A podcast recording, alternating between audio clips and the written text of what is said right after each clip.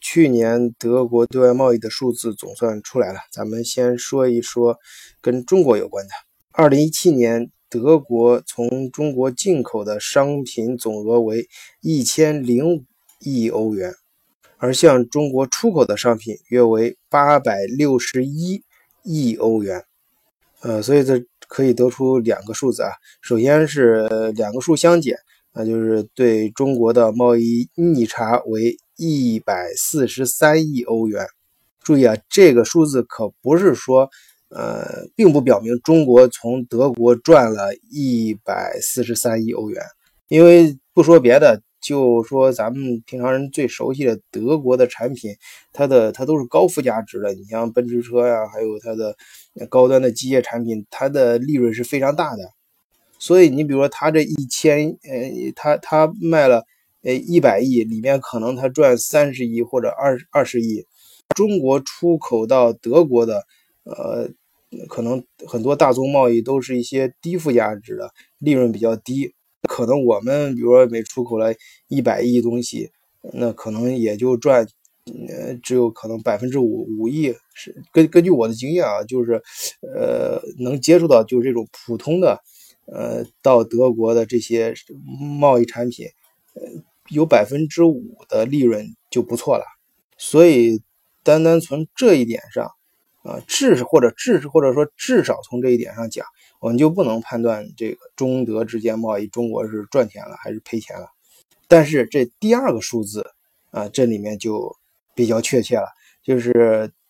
德国对中国的进出口贸易总额，也就是这两个数字相加，那就是一千八百六十六。亿欧元，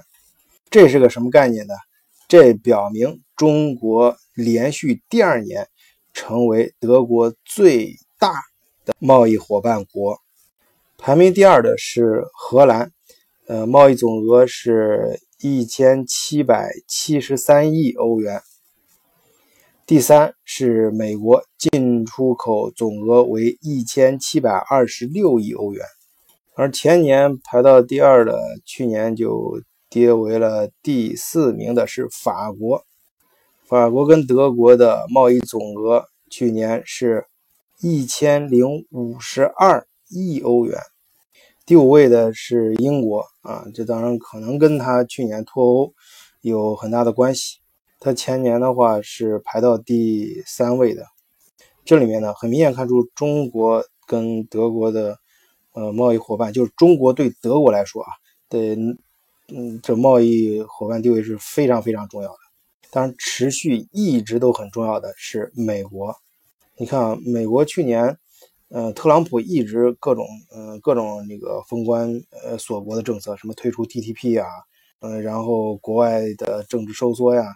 你该交钱的交钱，该付费的付费啊！这我在前面几期节目也讲过。尽管这尽管这样，那二零一七年的时候，德国，你看我们对比一下，德国对中国的出口是八百六十一亿欧元，而向美国出口的产品总额是一千一百一十五亿欧元。所以你可想而知，从数字上就能看出来。美国对德国的重要性，如果美国任由特朗普这样子搞下去的话，或者说是如果特朗普只是嘴上说说，呃，手上实际行动中还能掂量出啥孰轻孰重，或者是在行动上没有把真的搞这个贸易战的话，还 OK。如果真的打贸易战的话，那德国真的就非常倒霉啊。当然，德国人他是思维非常严谨的，他当然是居安思危啊。所以说，这就引出下一个问题，也是今天我们想谈的更深入的一个问题，就是德国就更为重视欧盟内部的贸易对它经济的作用。所以，德国呃对外贸易视为他内心视为战略最为重要地位，其实哪儿都不是，就是他们家门口，就是。欧盟内部的这些国家，而事实上，他也苦心经营了多年，一代代领导人不管换哪个政党上台，这个大国战略都没有变，这是我在前面很多期节目里面反复强调的。所以，它逐渐形成一个欧盟内部的经济生态就是以德国为核心向外辐射的这样的一个贸易生态。这就是为什么我在先讲，我有一次去布达佩斯出差，当地的下飞机之后，当地的出租车司机给我讲德语，就是因为呃中间你看还隔着一个捷克，隔着布拉格，他们。就是都语言都辐射到这种地步，而且他还给我讲，他女儿也让他女儿就学德语，因为他们对他们来说跟德国的关系是最重要的。那我去像去布拉格，如果紧开着像这种地方的话，呃呃，那就更明显了。这种呃，你一路上你看到这些超市啊什么，基本上就是德国的这些大品牌，呃，大的连锁超市。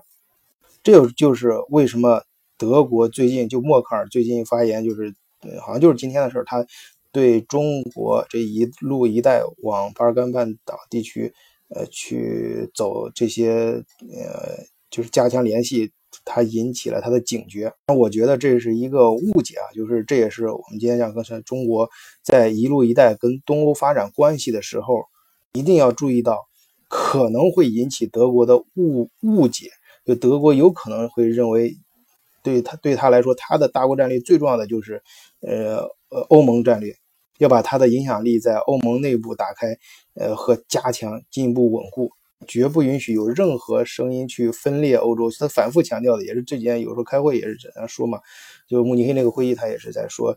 最怕的就是别人去分裂欧洲，而中国这个会引起他的一个警觉，就是引起他误解。你搞一路一带，好像以中贸易会会不会成为以中国为核心向这边去辐射？呃，改变这种。呃，或者影响这种以德国为核心对整个欧盟呃形成呃贸易生态辐射的这个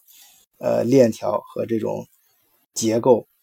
所以说呃这就表明现在相互加强对话的重要性，就是千万不要引起德国人的误解。